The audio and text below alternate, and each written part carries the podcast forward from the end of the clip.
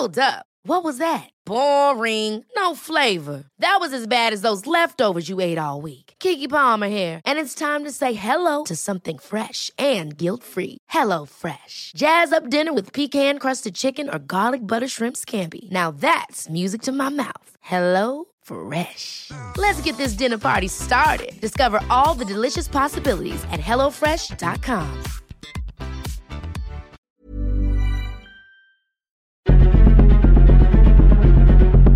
Exploremos las razones detrás de la desigualdad y la impunidad en nuestra sociedad. Contaremos casos y los explicaremos. Presentaremos aquellas historias que interesan a la gente. Esto es La Injusticia de la Justicia con Ricardo Rafael, Periodismo Judicial. ¿Qué tal? Buenas noches, le doy la bienvenida. Soy Ricardo Rafael, gracias por acompañarnos en La Injusticia de la Justicia, este programa semanal de 98.5 del Heraldo Radio. Hoy ah, vamos a hablar de la prisión preventiva oficiosa o prisión eh, preventiva automática.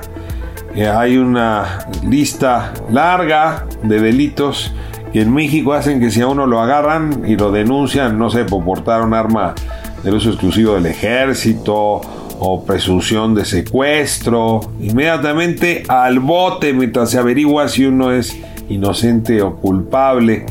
Esto es muy ah, distinto a lo que se hace en la mayoría de los países, donde la inmensa mayoría de las personas pues se enfrentan a un proceso judicial en casa, quizá algunos con un brazalete, otros poniendo, pagando una fianza, pero no con prisión corporal, pues porque todavía no han sido sentenciados culpables y porque cuando funciona mal el sistema, y miren que funciona a veces muy mal, hay muchos inocentes que han padecido esta circunstancia.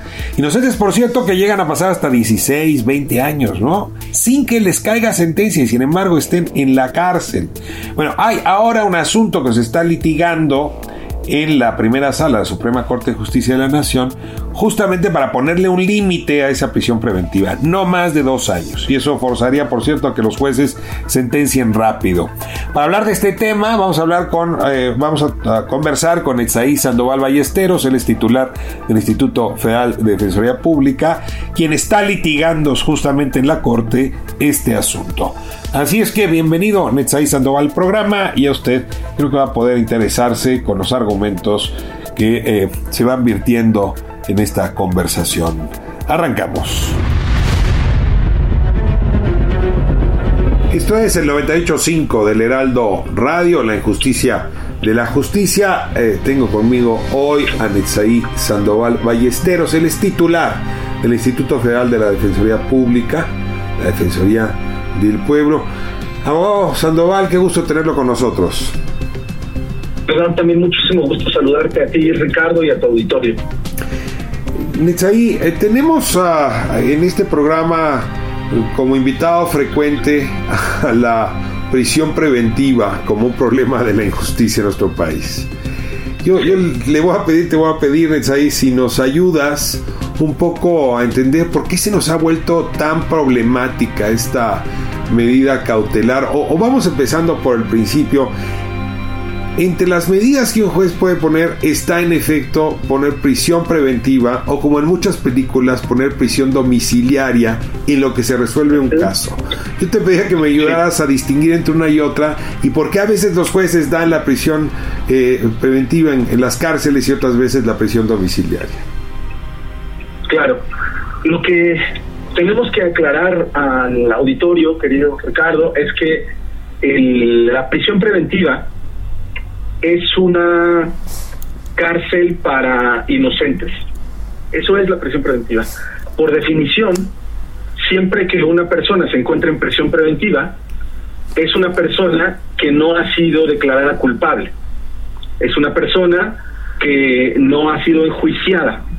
Por lo tanto, un juez no ha podido valorar toda la evidencia en su contra, no ha habido tiempo y mientras se lleva el juicio, mientras se valoran las pruebas, es más, puede ser incluso mientras se investiga, un poco como dicen los, los dichos populares, ¿no? Eh, mientras averiguas, ahí te tengo en la cárcel. O sea, mientras averiguamos si una persona es responsable de haber cometido un delito, lo mantenemos en la cárcel.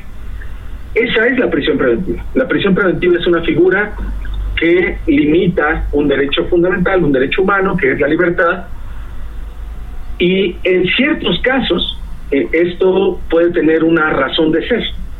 Es decir, eh, cuando la prisión preventiva se aplica por algún motivo justificado, eh, se suele llamar a esto la prisión preventiva justificada, pues esto tiene que ver con que la persona sea una, una un, digamos, un imputado, un acusado, pero que además haya cierta evidencia en su contra que señale, por ejemplo, que amenazó a las víctimas, que amenazó a los testigos, que les dijo que si testificaban en su contra los iba a matar, o una persona que tiene medios, que tiene instrumentos, pasaportes, que tiene dinero, que tiene casas, que tiene cuentas en el extranjero y que se presume que se puede escapar, que puede evadirse de la acción de la justicia. en esos casos, sí, voy, despacio. es un caso, a ver, es una medida extrema. Así es. En la, mayoría de los países del mundo es para, o sea, estamos, por ejemplo, voy a voy a, dar una, una idea eh, estamos ante criminales eh, de algún cártel, ¿no? Que haya amenazado a jueces o que tenga amenazados a los denunciantes. Luego entiendo que está la posibilidad de fugarse, ¿no? Pienso, no sé, en Emilio Lozoya, que logró irse a España. Pero, o sea, medios quiere decir no solo pasaporte, ¿no? Dinero, puede ser el extranjero. ¿En qué otros casos cabe la, la prisión preventiva eh, Esencialmente, esencialmente serían estas tres razones, que la persona sea peligrosa para las víctimas, que la persona sea peligrosa para los testigos o que pueda eh, entorpecer el juicio, básicamente escapándose, evadiéndose como eh, estos casos que mencionas, ¿no? Otra persona que se encuentra en Israel, pues es evidente que tiene que ser sometida a prisión preventiva una vez que llegue a México, porque si no se va a volver a escapar. fugar, que es el caso ahora de, de Ruemer, ¿no? Que se está pidiendo de nuevo la extradición.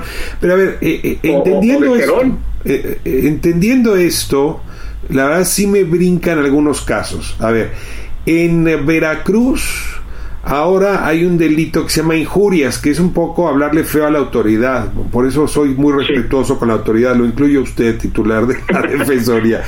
Pero ahora resulta que una injuria, ¿no? A un policía, a un jefe de departamento, a alguien que está en la ventanilla del IMSS o del FOBISTE, puede ameritar la prisión preventiva. Eso es el caso veracruzano.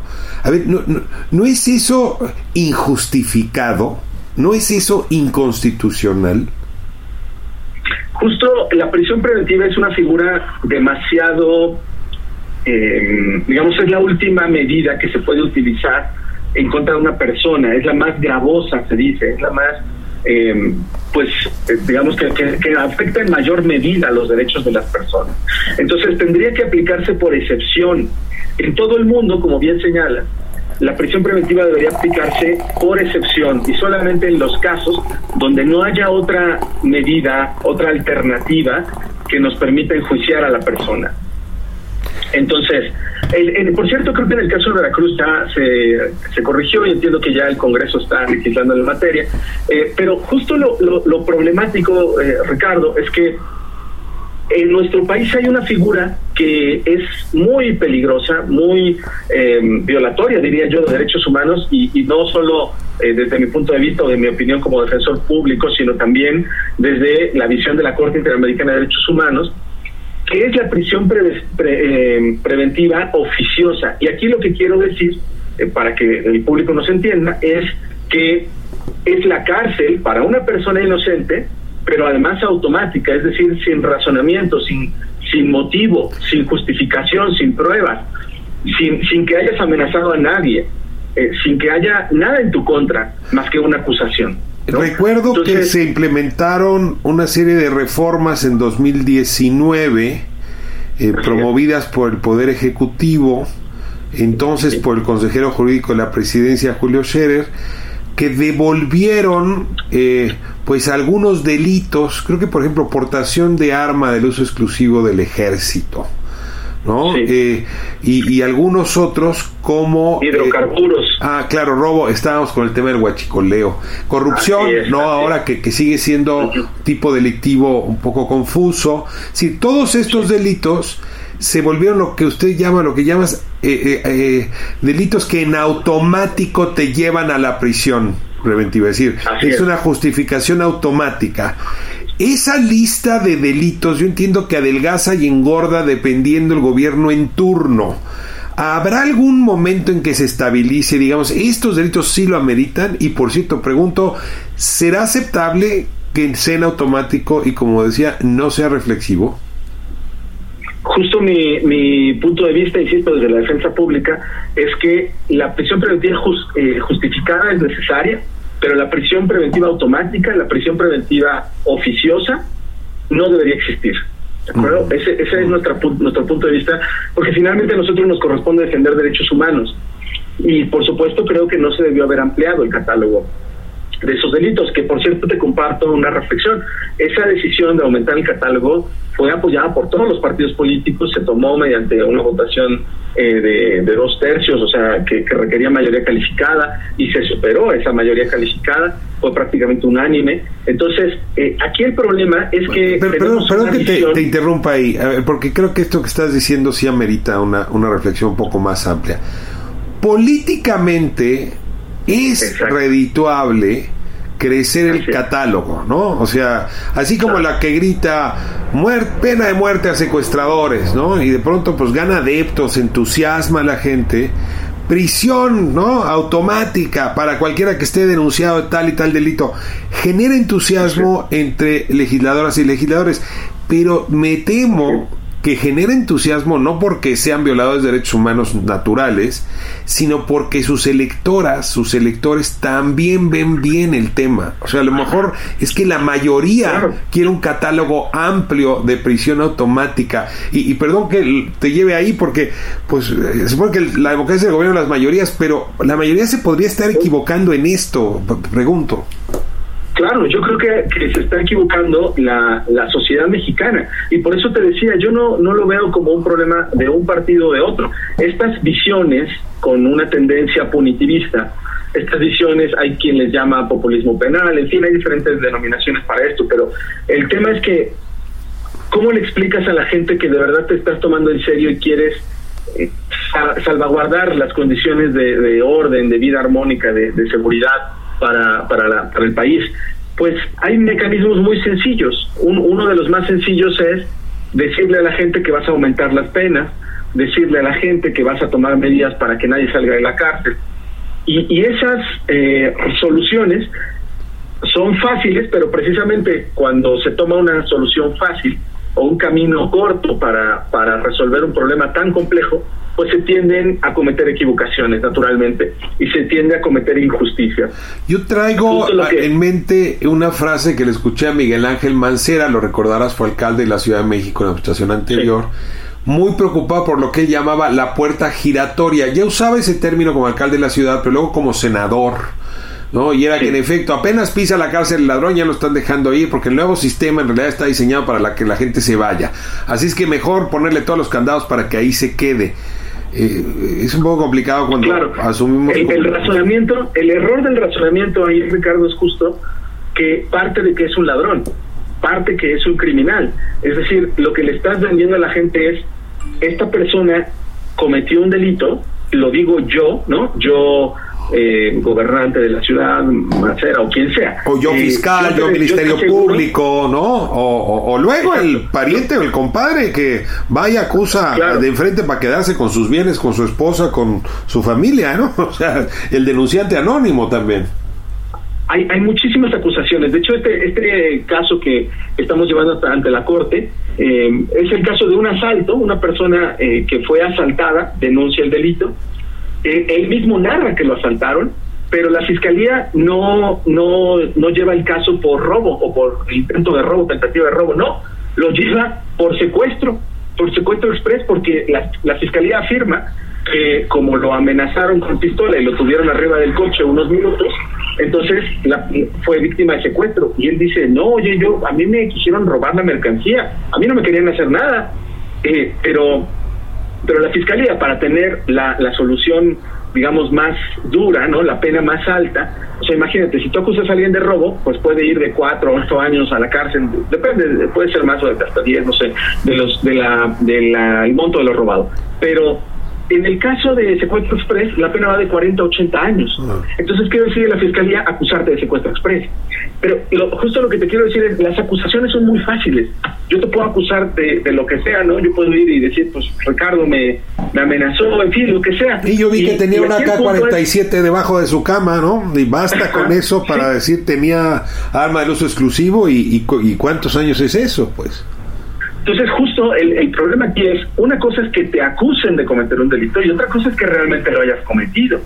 Por eso el razonamiento que, que, habla de esta puerta giratoria que señalabas eh, hace un momento, tiene un fallo lógico que es parte de una un prejuicio y en nuestro país y en el mundo entero no se debe resolver este tipo de casos mediante prejuicios, se deben resolver mediante juicios. Es decir, no puedes asegurar que una persona es eh, cometió un delito, que una persona es culpable, pues hasta que no lo diga un juez. Ahora, Entonces, voy a volver un poco más complicado el asunto. Entre los muchos temas que aquí hemos tocado, la audiencia no me dejará mentir. Hay uno que recuerdo reciente, de un muchacho que en efecto quiso asaltar a las 10 de la mañana una librería, un café librería. No, lo detiene la policía y para sacarle dinero le dice, no te vamos a acusar de robo agravado, además no llevaba armas, ¿eh? pero pues sí, ahí va eso, sino de secuestro express. Y en efecto pasamos de una pena tentativa de 8 años a una de 40 para un muchacho de 22 años, cometió un error grave. Pero claro, lo que hay en medio es una autoridad que le pidió al muchacho y a la familia del muchacho que dieran dinero para no escalar la acusación. Aquí es donde voy. Autoridades corruptas que en esta orden de cosas, pues eh, son las verdaderas extorsionadoras pueden fabricar pruebas, incluso llevan bonos por consignaciones. Entonces ahí la asunto es más complicado porque el actor que debería ser pulcro en su denuncia puede ser que sea el menos pulcro, el más puerco, perdón que lo diga con esos términos. Sí, hay todo un problema de cómo vamos a enfrentar este tipo de, situaciones en nuestro país y en el mundo. Los teóricos del derecho penal dicen que el derecho penal debería ser la última ratio. Y esto que suena muy pomposo, lo único la, que... La última instancia. debería ser el último, la última herramienta, la último, el último instrumento que, que, puede usar el Estado para tratar de evitar una conducta, ¿vale? Y, y con esto lo que quiero decir es, hay muchas cosas que a todos nos parecen mal, pero que tendríamos otras herramientas para evitarlas. Te hablo muy concretamente de un fenómeno transnacional y que en nuestro país es gravísimo y que tiene consecuencias importantes, como las drogas. A mí, te lo digo con, con honestidad, a mí no me gustaría que mis hijas, yo soy padre, eh, consuman drogas. No me gustaría. Ahora, la solución es meter a 300 mil personas a la cárcel, eh, tratar de criminalizar esa conducta, tratar de que la gente eh, sea asesinada en las calles, en retenes, porque portaban droga. Esa es la solución para que eh, la droga no, no es el mismo caso del, los niños. del aborto, ¿no? O sea, si nadie quisiera ver abortos, pero eso no puede llevar a tantas mujeres a la cárcel. A ver, Parte del, del tema dices, esta es la medida extrema. Yo necesito nada más para completar ese razonamiento que me lleves al otro extremo, es decir, la posibilidad de que alguien en lo que se lleva el juicio, pues esté detenido en su casa o pase a firmar todos los sábados, como, como también ocurre. A ver, en el caso de la prisión domiciliaria, pues está esto que uno ve en la televisión, en las novelas, que les ponen un brazalete. ¿Qué tan socorrido es esa medida y cuánto cuesta ese brazalete y quién lo paga? ¿Y qué tan socorrido es en efecto pasar a firmar una vez a la semana, una vez al mes en lo que se lleva a cabo la, la, audiencia o el juicio, el proceso? ¿Y qué también funcionan, digamos, estas otras medidas eh, que limitan limitan la libertad, pero que no llegan al extremo de la prisión, eh, digamos, de la detención en cárcel, ¿no? Así es. Yo, eh, antes de responder eso, solo quisiera cerrar el razonamiento anterior diciendo que la, mm, la gente que está, em, digamos, eh, tomando estas decisiones, ¿no? Que, que que tiene que, que decidir si aumentan un catálogo de, de prisión preventiva, oficiosa, en fin, o, si debiéramos eliminarlo, eh, tiene que tomar en cuenta, insisto, que lo que hay detrás es eh, los derechos de todos nosotros. Es decir, aquí eh, lo que lo que puede ocurrir es que cualquiera de nosotros termine siendo acusado eh, injustamente de un delito y que mientras se resuelva ese caso va a tener que estar privado de libertad. Y eso agrégale un problema también de nuestro sistema de justicia, que es que los juicios son muy lentos, los juicios pasan por reposiciones de procedimiento, y entonces estamos hablando de juicios que duran eh, lustros o que duran décadas, y eso genera eh, pues una pena adelantada, es decir, que estamos usando un instrumento eh, violatorio de derechos humanos, un castigo sin juicio, ¿no? Cárcel sin juicio, y eso es la prisión preventiva. Entonces, ya cuando la entiendes así, pues ya no suena tan bien, ¿no? Cuando te das cuenta que lo que estás haciendo es violar los derechos de los inocentes, porque insisto, no es cierto que se esté castigando a los criminales, se está castigando a los inocentes, a las personas que no han sido enjuiciadas. Pero entonces la pregunta que tú planteas es muy importante. ¿Cuál es la alternativa? ¿no? ¿Qué instrumentos tendríamos eh, como, como otra posibilidad? Y esa otra posibilidad son muchas. De hecho, el Código Nacional de Procedimientos Penales habla de 14 diferentes eh, días cautelares y algunas son como que señala, ¿no? Eh, que la gente tenga que más periódicamente. Eh, no solo puede ser semanalmente, puede ser cada dos días, puede ser hasta diario, puede decidirlo el juez. Eh, también, ¿qué otras medidas pueden tomar? Pues que se pague una fianza. ¿Por qué? Porque en caso de que tú eh, eh, va a hacer el juicio, entonces te van a cobrar un dinero, ¿no? Eh, eh, y ese dinero, ¿para qué podría servir? Pues, por ejemplo, para reparar el daño a las víctimas. En fin, hay muchas. El, brazalete, que sí entiendo que es caro. Me hablan de que el brazalete, de esos cuesta cerca de 100 mil pesos. ¿Es cierto que la tecnología es tan cara y que por eso no usamos el brazalete? No, no es tan cara, pero sí tiene un costo. Eh, la, la, un brazalete electrónico en nuestro país aproximadamente, hay varias empresas que lo ofrecen, aproximadamente estamos hablando de 15 mil pesos mensuales el costo de un brazalete, pero... lo paga, lo paga el presunto, el presunto delincuente, no lo paga el gobierno. Así es. O sea que ese, es para ricos, ese es para los Oya nada más, oiga. Exactamente, porque lo tienen que pagar mensualmente. Ahora, ¿qué ha hecho la Defensoría Pública que me toca encabezar? Lo que nosotros hemos hecho es firmar convenios con esas empresas que colocan brazaletes para que nos asignen brazaletes para personas de escasos recursos y de hecho ya hemos liberado a muchas personas con eh, geolocalización, es decir, con estos brazaletes. Eh, personas de personas indígenas, personas de escasos recursos que obviamente no habrían podido acceder a este beneficio y hoy se encuentran en libertad gracias a estos convenios que ha firmado la Defensoría Pública Federal. Ahora, también te digo algo, este, este mecanismo de que tiene un costo, ¿no? Es decir, también se pudo haber decidido que fuera el Estado mexicano el que diseñara y, e impusiera o, desarrollara esos brazaletes y que tuviera un costo para el Estado. Pero, eh, pues bueno, estábamos en otra pero, perdón, se está cortando. Eh, eh, se nos está eh, lastimando el sonido. Voy a ir a corte, aprovechamos para resolver el, asunto. Y, de regreso, me, gustaría mucho que nos contaras de la discusión que se está teniendo en la corte, justamente a propósito de la duración de esta medida cautelar tan extrema. Es decir, yo, yo tengo registrado también pues en esta experiencia que vamos acumulando en el 98.5 el Heraldo Radio, eh, casos donde la prisión preventiva, decías lustros, en efecto llegan a durar 16, 19 años, 22 años, creo que es el extremo. Brenda Quevedo, ¿no? que es una de las personas que ustedes traen como defendida, pues sí, 14, 15 años, ¿no? De prisión preventiva sin sentencia en primera instancia. A ver, necesitamos hablar de, de, de qué tan justo es que el rezago en los juicios sumado a la prisión preventiva, pues tenga a las personas tantos años siendo inocentes en circunstancia que no se la merecería ningún ser humano. Voy a corte y regresamos. Estamos con Netzaí Sandoval Ballesteros. Él es titular del Instituto Federal de la Defensoría Pública, defensor del pueblo.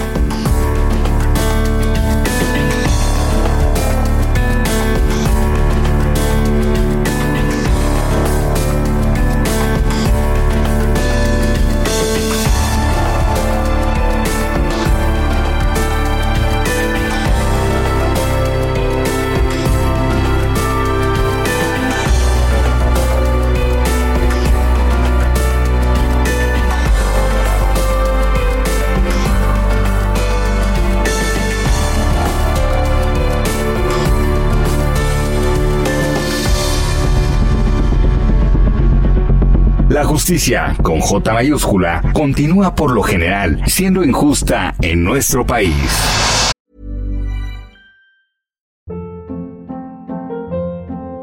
Hold up. What was that? Boring. No flavor. That was as bad as those leftovers you ate all week. Kiki Palmer here, and it's time to say hello to something fresh and guilt-free. Hello Fresh. Jazz up dinner with pecan-crusted chicken or garlic butter shrimp scampi. Now that's music to my mouth. Hello Fresh. Let's get this dinner party started. Discover all the delicious possibilities at hellofresh.com. Esto es La Injusticia de la Justicia con Ricardo Rafael.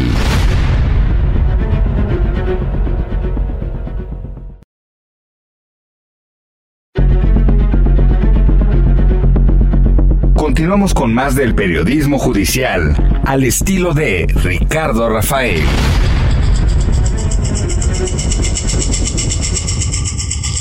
Estamos de vuelta, esto es la injusticia de la justicia. Y hoy le dedicamos los dos bloques a esta entrevista con Esaí Sandoval Ballesteros, él es titular del Instituto Federal de la Defensoría Pública. Y esta excepción se debe a que el tema de la prisión preventiva, como decía yo al principio, se nos aparece una y otra vez como protagonista, lo voy a decir más concretamente, como antagonista de la justicia en nuestro país. Es decir, como, como el villano, digamos, uno de los principales villanos que hacen que el sistema de justicia no funcione. Eh, hoy se está discutiendo en la primera sala de la Suprema Corte de Justicia algunos límites al uso de esta prisión preventiva y a ese asunto lo trae pues en su canasta justamente el Instituto Federal de Defensoría Pública y le voy a pedir a Mitza Sandoval que nos lo cuente eh, concretamente el caso de Álvaro Ojalot, ojalatero, papá de dos niñas, padece diabetes y que está metido justamente en este brete. Muchas gracias de estar de nuevo en este programa. Muchas gracias a ti, Ricardo. Justo el caso de Álvaro se trata de un hombre eh, mayor eh, que además ha vivido en el mismo domicilio, un domicilio humilde en los últimos 13 años, a diferencia, como planteábamos al principio de la conversación, de gente que viaja por el extranjero, que tiene casas en todos lados, pues él no, es una persona eh, de, de escasos recursos que si solamente tuviéramos prisión justificada, prisión preventiva justificada, pues obviamente él estaría en libertad, porque él no es un riesgo ni para las víctimas ni para los testigos, ni tampoco eh, corre el riesgo de que se escape del país, ¿no? Él no tiene pasaportes falsos, eh, como todas estas personas. ¿Qué hizo Álvaro? ¿De qué lo acusan? ¿Qué, ¿Qué sabemos a ciencia cierta? Digamos, ustedes como abogados defensores, ¿qué sabemos del caso de Álvaro? Lo que sabemos es la versión de la víctima. La víctima es un conductor de un, eh, de un camión, de un autobús repartidor del CONSA, y él fue víctima de un asalto. Se subieron un par de personas y lo trataron de asaltar, lo encañonaron. Eh, ahora él denuncia y detienen a algunas personas en la calle. Eh, Al azar. el tema con. exacto, el tema con, con Álvaro es que eh, él trabajaba en la calle, él era un ojalatero, pintaba coches en la calle. Entonces, eh, es su trabajo es estar en la calle, lo detienen en la calle y lo acusan de él haber sido el asaltante de este camión. Por supuesto, nosotros desde la defensa pública eh, tenemos toda la, evidencia y la certeza de que él es inocente. Pero lo interesante aquí es lo, lo que te narraba. Él cuando pudo haber sido acusado de, un robo, ¿no? porque lo que narra la víctima es un robo, en realidad lo acusan de secuestro express. Y entonces esa acusación pues agrava el problema y todavía más... El perdón que abuse, pero ¿me, ayudas a definir secuestro y luego le añado secuestro express? Porque eh, son delitos que, la mayoría tratamos y hablamos, pero ¿qué es exactamente esa cosa que llamamos secuestro? Y cuando decimos express, ¿cómo, cómo varía o cómo se modifica la definición?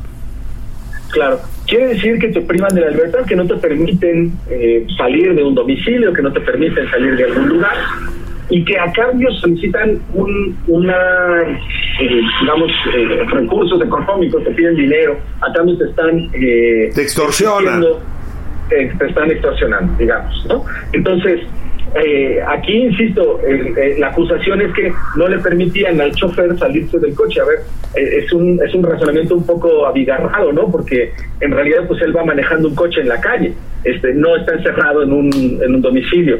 Y, eh, y lo acusan de haberle tratado de, de extorsionar recursos pero pues esos recursos son las mercancías que traía en el camión. O sea, no es que le estuvieran pidiendo dinero de una cuenta, no es que le estuvieran pidiendo eh, dinero a su familia. O sea, Pedro se llama Pedro, Juan se llama Juan. Esto era un robo y lo pintaron de otra cosa. O sea, aquí en cualquier parte del mundo era un robo y lo acusaron de secuestrador. Así es, y ahora tiene el riesgo de estar, insisto, 40 o hasta 80 años en la cárcel. Entonces nosotros llevamos el caso, estamos seguros de su inocencia, pero... Perdón, me que vuelva a interrumpirte. Es decir, la pena por robo, nos decías en el segmento anterior, va de 8 a 10 años. De 4 a 8, así es. De 4 a 8. Y la pena por secuestro express va de 40 a 60. 40 a 80. O sea, eso es, eso es, eso es, eso es, uh, pues es de por vida, ¿no? Es cárcel para así es. hasta que te mueras. No sé qué edad tenga Álvaro. Así es. Así es, y, y, bueno, y hablando del punitivismo, hay gente que sigue diciendo que hay que elevar las penas, ¿no? cuando eso no ha solucionado nada de, de los problemas de nuestra sociedad. Pero bueno, el problema con, con Álvaro ahora es eh, ya lleva tres años en la cárcel esperando su juicio. Yo te aseguro, Ricardo, que cuando esto realmente lo resuelva un juez de fondo, cuando se resuelva el caso, lo van a declarar inocente porque no hay pruebas en contra de él. Pero él ya lleva tres años en la cárcel y de aquí a que lo enjuician finalmente, vamos a hablar mínimamente de otros tres años. Entonces, lo que le estamos planteando a la Corte es, ¿vas a permitir que una persona que es inocente siga esperando su juicio en la cárcel, esperando que lo declaren inocente y mientras esté en prisión? ¿O le vamos a poner un límite razonable a este instrumento que es la prisión preventiva justificada? Porque al ser acusado de secuestro, eh, perdón, al ser acusado de secuestro le aplican prisión preventiva oficiosa, automática, ¿no? Entonces, aunque no tengas pruebas, él va a estar en la cárcel esperando el juicio. A ver, aquí, aquí lo que lo que quisiera destacar es lo, lo que señalabas en el segmento anterior. Las alternativas son eficientes. El uso, por ejemplo, de los brazaletes, eh, la gente no se escapa. O sea, si tú analizas los casos donde se han aplicado los brazaletes, ninguna persona se escapa no, no, no, no es un riesgo, no es que le pongas un brazalete y entonces se nos va a ir al extranjero o, se va a esconder o se lo va a quitar. No, no es cierto. En la práctica, en los hechos, las estadísticas nos demuestran que la gente a la que le aplicas un brazalete no se escapa. Es más, la gente que le aplicas la medida de, firma, eh, que tenga que ir al tribunal a firmar, tampoco se escapa. Y lo mejor de las medidas cautelares es que tú puedes aplicar una combinación de ellas. Es decir, le puedes exigir a Álvaro que esté, por ejemplo, en eh, con un brazalete electrónico y además firmando y además pagando una fianza. Ah. ¿Por qué? Porque pues entonces si se escapa, todas esas consecuencias negativas le van a aplicar, ¿no? Ah. Entonces, el, el eh, digamos, la alternativa a este instrumento tan violatorio de derechos humanos, que es la prisión preventiva automática, es razonable, ¿no? Es decir, no estamos diciendo que eh, pongan en libertad sin que haya algún instrumento que garantice que se va a presentar. Ahora, déjame entender, entender lo que, lo que está en la corte. O sea, llevan a la corte, entiende ustedes el caso de Álvaro, esto cae en la primera sala, hay que recordarle a la audiencia que en la primera sala es donde se discuten los temas de derechos humanos, ¿no? Entre otras cosas. Penal. Penal, y luego en la sala 2 son cuestiones más bien administrativas, ¿no? Entonces, y laborales. Y laborales. Ahí en la sala 1, eh, el, ministro Juan Luis González Alcántara eh, ya redactó un proyecto de resolución donde... Que nos da la razón. A ver, es decir, coincide con el argumento, pero, pero la razón que les da es, déjame ver si entiendo bien, es erradicar la prisión preventiva o ponerle límite temporal, que entiendo que lo que están diciendo es no debería alargarse más de tantos meses como medida cautelar. Ayúdame a entender qué es lo que dice el razonamiento del ministro Juan Luis González Alcántara y por qué dices tú que coincide con lo que pidió la Defensoría de Oficio. Claro, lo que establece el proyecto es que después de dos años, 24 meses, después del plazo constitucional, porque además esto no es un plazo arbitrario que, sugerí yo o el ministro, sino que es un plazo que está en la Constitución. eh, la Constitución dice que la prisión preventiva debería durar máximo dos años, Mm. pero los jueces de nuestro país han estado violando la Constitución porque alegan otro otra disposición que es que eh, la prisión just- eh, automática, la prisión eh, oficiosa, eh, es una obligación de los jueces, es decir, que los jueces tienen que aplicar esa prisión automática a ciertos delitos. Entonces, lo que nosotros le hemos planteado al ministro eh, Juan Luis González Alcántara y y a la sala es que estas dos disposiciones no son incompatibles como las están haciendo hasta ahora los jueces. Los jueces dicen o yo aplico una o aplico la otra. O sea, o le doy duración máxima de dos años o si no voy a respetar la, obligación, voy a violar la obligación de que la gente esté en prisión preventiva oficiosa si comete uno de estos o si se le acusa de uno de estos delitos. Lo que, le- lo que el ministro está eh, señalando, y que es el razonamiento nuestro, es que perfectamente puedes ordenar la prisión oficiosa al iniciar el juicio, mantenerla durante dos años y con eso cumples el mandato constitucional del artículo 19, pero después de dos años puedes revisar la prisión preventiva oficiosa y puedes decidir poner a la persona en libertad. A ver, Ahora, voy, a ver si estoy decir- entendiendo bien porque eh, eh, los términos me pueden confundir. A ver, deja si entendí bien, eh, lo voy a repetir con mis propias palabras. Si es prisión automática, ¿no? Sí. Eh, pues no hay de otra, eso dice la ley. O sea, usted está acusado de secuestro express, el caso de Álvaro, Exacto. dos años. Exacto. Pero lo que ustedes interpretan es que solamente puede durar dos años. Y que si a Así los es. dos años no se ha celebrado el juicio, no hay sentencia, Exacto. se le libera. Y eso no atenta contra lo que dice la ley. ¿Entendí bien? Así es, nada más que eh, unos matices. Se le libera, pero no se le libera para que se vaya a, a hacer lo que quiera. No, se le ponen otras medidas cautelares. Otra vez, brazalete, firma, fianza. Brazalete, firma, fianza, prisión domiciliaria, e incluso todas ellas. Ok, eso eh, lo que quiero decir con esto es que no se va a ir como si fuera inocente o no tenga ya un problema legal. No, tiene que enfrentar su juicio. Ahora, dos, la, la alternativa que tienen los jueces y los ministerios públicos, si no quieren que la persona salga libre después de dos años, es enjuiciarlo rápido, es que nuestro sistema sea eficiente, es que no se tarden do- eh, tres meses a- diligenciando un exhorto, es que no eh, impugnen las pruebas del- del- de la defensa. Pues eso más bien querría decir que, rápido. o sea, ahí más bien lo que me estás diciendo es que tendríamos que modificar el sistema eh, judicial mexicano y particularmente el, el sistema local. Es que Eh, sí yo te- creo que justo el, el problema, y ahí te cuento el caso de Álvaro, me- nos sirve para ilustrar esto. Eh, te comparto, Ricardo, que el caso de Álvaro se ha tardado todos estos tres años porque durante el primer año se celebraron 10 audiencias en el fuero local, o sea, los jueces locales estuvieron llevando el caso y después de un año se dieron cuenta que el delito era federal. Y le dicen, disculpe usted, su delito es federal, váyase al fuero federal, váyase con los jueces federales y allá lo van a enjuiciar. Y todo lo que hicimos durante un año pierde validez, no sirvió de nada. Entonces, ¿eso es culpa de Álvaro? Me pregunto yo. ¿Eso es responsabilidad de la defensa de oficio local que tuvo? No, eso es culpa del juez, que no analizó bien el caso y no se dio cuenta que el delito era federal porque era un servidor público federal la víctima y era un vehículo federal. Pero, ¿por qué Álvaro tiene que pagar con su libertad el error de un juez? ¿Por qué tiene que seguir en la cárcel más años porque un juez no se dio cuenta que el delito era federal? Entonces, lo que le estamos planteando a la Corte es, si es el Estado, si son los jueces, si son los fiscales los que retrasaron el juicio, deberíamos cambiar de la medida cautelar a la persona y ponerla en libertad. Pero eso no quiere decir que todos van a salir en automático a los dos años. A ver, la, precisión me parece interesante porque veía justamente un debate en medios la semana pasada. O sea, entiendo que esto se iba a resolver hace un par de semanas eh, y que se, se aplazó la discusión en la primera sala de la Corte. Pero alrededor de esa discusión, mi colega Ciro Gómez Leiva decía eh, que la sala iba a discutir eh, si era procedente revisar la duración de la prisión preventiva oficiosa en el plazo de dos años. Y se preguntaba, ¿no? Si se aprueba el proyecto, ¿qué ocurrirá? E invitó a Isabel Miranda de Gualas como entrevistada y ella eh, mencionó pues con vehemencia que no era culpa de las víctimas, ¿no? de las víctimas, presuntas víctimas de secuestro, la lentitud del sistema.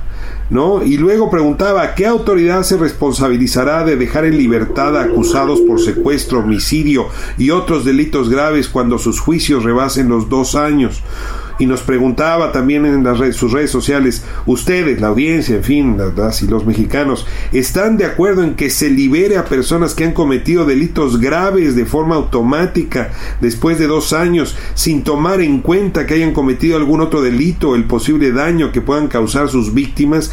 Sí, sí, lo veo en Twitter. Por cierto, en todas arroba a la, eh, ministra Ríos Fajart y, no al resto de los eh, ministros. Me llama eso también la atención. Pero dejando esta anécdota, a un lado. Es una discusión, o sea, hay quien está aterrado de que prospere esta iniciativa que ustedes están encabezando desde el instituto y, eh, y desde luego el proyecto al que se hacía referencia del ministro Juan Luis González Alcántara. A ver, para, para ponerlo en contexto, ¿por qué tanta preocupación de estas personas y qué tan fundada está su preocupación? La preocupación es totalmente mentirosa y, y, está fundada en una visión punitivista. A ver, Primera, no estamos hablando de culpables, no estamos hablando de delincuentes, estamos hablando de inocentes, de personas que no han sido enjuiciadas, personas que solo han sido acusadas. Entonces estamos hablando de inocentes constitucionalmente. Segundo, no se está diciendo que se les va a liberar, se está diciendo que van a estar enjuiciados dos años en la cárcel. Tercero, tampoco una vez que se cumplen los dos años, inmediatamente se les va a poner en libertad. Eso también es mentira. Se tendría que celebrar una audiencia donde un juez revise el comportamiento procesal de las partes, es decir, si hubo estrategias tramposas, triquiñuelas de abogadas y abogados para retrasar el juicio. Yo, por cierto, te diría que, en efecto, muchas veces el que los juicios se retrasen no es culpa de las víctimas, pero a veces sí. Hay víctimas que tienen proceder doloso para retrasar los juicios, que promueven recursos que, son totalmente inconducentes, que no van a, tener efecto. Es más, hay gente que lleva en sus casos, eh, de, los, de cada 10 recursos que promueve, pierde 8. Entonces, ¿qué quiere decir? Que está teniendo un proceder doloso para retrasar el juicio. Entonces, ese tipo de personas, claro que están produciendo, están provocando que el juicio se retrase. Entonces, sí hay víctimas que utilizan esas estrategias dolosas para que la gente siga en la cárcel, eh, aunque saben que son inocentes. Ahora, la, la otra parte final es la persona, las personas no van a ser puestas en automático en libertad ni masivamente. Se tendrá que analizar caso por caso si hay elementos, como te decía, para suponer que la persona pueda ser peligrosa, si se puede escapar o no. Y finalmente, eh, si, si, si la defensa también eh, actuó de forma responsable o la defensa es la culpable de que se retrase el juicio, porque yo no niego que también puede haber defensores, tanto públicos como privados, despachos eh, eh, o, también la defensa pública, puede estar provocando que se retrase un juicio con, con estrategias dilatorias. Bueno, en este caso no se le va a poner en libertad. Es mentira este argumento de que la, la, los imputados, los acusados, se van a, salir con la suya, se van a escapar simplemente esperando dos años. No es cierto. Me Porque si ellos son los que provocaron el, retraso, ellos van a seguir en la cárcel. Me quedan dos grandes temas para los últimos minutos de esta conversación. A ver, uno de ellos ya lo habías tratado en el bloque anterior. Y es esta reflexión de, ojo, que hoy le está pasando a Álvaro, ojalatero, papá de dos niños, enfermo de diabetes, pero mañana le puede pasar a Ricardo Rafael o a Metzaí Sandoval o a la señora Wallace, a Ciro Gómez Leiva. ¿no? Es decir, no estamos librados de que la injusticia del sistema, y mira que en este programa acumulamos casos injustos, acabe volviéndosenos en nuestra contra. Entonces yo sí me pregunto si este punitivismo, esta demagogia, estas ganas de venganza, no son, no acaban siendo un boomerang contra uno, o no debería uno verlas de esa manera para poder ponderar la mejor solución para el conjunto, en lugar de que sea la venganza, la revancha, la furia, ¿no? Lo que se imponga. Yo, yo ahí te ruego una, una reflexión, porque pues esto es también lo que van a tener que pensar y discutir las y los ministros de la primera sala. Yo coincido totalmente contigo, Ricardo. Hay casos muy tangibles está el, el, caso de un senador de la República que pues en algún momento fue parte de esta visión punitivista y que ahora está privado de libertad, ¿no? Eh, ahora tenemos el caso de los Soya. A ver, a ver me, tengo aquí. Supongo que estás hablando de, del Río Virgen, que no, no era senador, ¿no? Sino ah, No, no, no. Yo, yo me refería a un senador del de, PAN que está vinculado a un tema de, de sobornos de, de Brecht eh, ah, que ahora está siendo procesado por, por ese caso. O sea, el senador Lavalle, que era uno de los grandes vengadores, ¿no? Feliz de subir penas y pues ahora está penando, ¿no? claro. Así es, así es. Entonces, justo lo que quiero decir es, esas personas que toman decisiones no se dan cuenta que también les puede afectar a ellos y, y, y no hipotéticamente, los hechos ya ha pasado, ¿no? Entonces, eh, tenemos que tener un sistema justo, un sistema razonable. No se trata, porque, porque a veces lo pintamos como, esta es una historia de buenos contra malos, esta es una historia de los criminales hay que meterlos a la cárcel y torturarlos. Oye, no, no puedes hacer eso. Eh, no puedes partir de que son criminales, no puedes torturarlos, no puedes justificar la tortura como esta visión punitivista tan grave, ¿no? Gente que defiende a Tomás Herón mientras torturaba. O sea, e, e, eso es inaceptable como sociedad. Tenemos que salir de ese eh, esa visión punitivista y ese círculo vicioso. Eh, porque entonces, si no, mañana nos van a poder hacer eso a nosotros, ¿no? Eh, entonces, el, sistema tiene que ser razonable. Y lo más razonable, y aquí es lo que yo quiero insistir, Ricardo, para el auditorio, es lo razonable es que los juicios sean rápidos. Yo no estoy diciendo que una persona que está condenada, que, que sí es culpable, que un juez ya dijo que, que cometió un delito, salga. No, no, no. Si la persona es enjuiciada, como idealmente debería ocurrir a los seis meses, o digamos que en un año se le enjuicia, pues esa persona va a estar ya compurgando una pena, ya no va a estar en prisión preventiva. Por eso yo decía que la prisión preventiva es para los inocentes. Pero la prisión como castigo, pues esa sí es razonable. Ahí sí, si una persona cometió un delito, pues, secuestró o lo que sea, pues entonces tiene que estar en la cárcel, pero ya compurgando una pena. De manera probada y con sentencia, en fin. No se vuelve el criterio de la Corte para que imperaría en el resto de los casos. Es una resolución que aplica solamente para Álvaro y los que, como en su caso, han sido eh, procesados por el nuevo sistema penal. No, sí, sí se estaría estableciendo un criterio histórico y un criterio obligatorio. El nuevo sistema de precedentes implicaría que si se logra la votación de cuatro o hasta de cinco votos, este, esto va a ser obligatorio y los jueces van a tener que celebrar audiencias donde analizan si liberan o no a las personas. ¿Qué es lo que estaba pasando? Que los jueces no estaban celebrando estas audiencias, se negaban a analizar si cambiaban la medida cautelar o no y argumentaban que había prisión preventiva oficiosa. Entonces ahora ya no van a poder argumentar eso y van a tener que analizar si la persona merece estar en libertad o no, si la responsabilidad del retraso del juicio se debe al, al, Estado, al juez, a la propia fiscalía, como en este caso de Álvaro, donde un año se retrasó por culpa del juez, o si la culpa es del propio defensor o del, imputado y entonces no lo van a poner en libertad.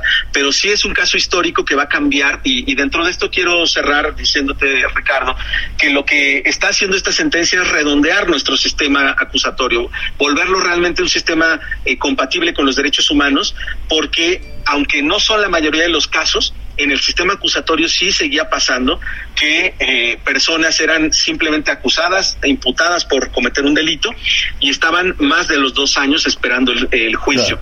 Entonces, eh, aunque en la mayoría de los casos eh, se suele resolver en seis meses, sí siguen habiendo estos retrasos y entonces sí necesitamos analizar qué vamos a hacer en esos retrasos.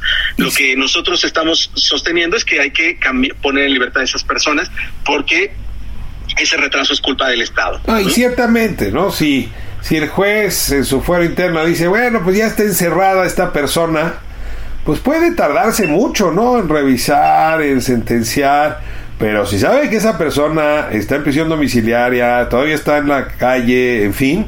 O está pues, cerca de los dos años. Claro, eso lo va a presionar a resolver, ¿no? Esto, va a acelerar más que alentar la, la, justicia. Exactamente. Lo que va a hacer es perfeccionar nuestro sistema de justicia, porque los fiscales y los jueces, cuando se acerquen los dos años, van a decir: tenemos que resolver esto ya. No podemos seguir retrasando el juicio. ¿Y sabes por qué lo retrasan? Cuando lo retrasan es porque no tienen pruebas, porque saben que se les va a caer el caso. Y entonces utilizan estrategias dilatorias para que la persona no salga, pero ahora no lo van a poder hacer. Entonces, las, las personas que sí son culpables van a ser condenadas porque va a haber pruebas en su contra, pero los inocentes ahora en dos años van a poder salir libres. Netzaí Sandoval, titular del Instituto Federal de Defensoría Pública, muchas gracias por estar aquí en La Justicia. La Justicia 98.5 El Heraldo Radio están haciendo un trabajo espectacular desde esta oficina pública y me, entusiasma mucho oír la, la, energía que impone a sus casos. Creo que vale la pena lanzar un reflector sobre lo que está pasando en esa institución y sobre la manera como están defendiendo, a, nos están defendiendo. ¿no? Muchas gracias y hasta la siguiente, Metzadí. Muchísimas gracias a ti, Ricardo, y muchísimas gracias a tu auditorio. Un saludo muy afectuoso. Prisión preventiva oficiosa o prisión preventiva automática. Este es el tema que abordamos en el día de hoy. Gracias a Metzaí Sandoval por darnos sus argumentos, por compartirlos. Nos escuchamos, nos atendemos próxima semana, mismo horario, aquí, 98.5 El Heraldo Radio. Hasta aquí la injusticia de la justicia, con el periodista y escritor Ricardo Rafael.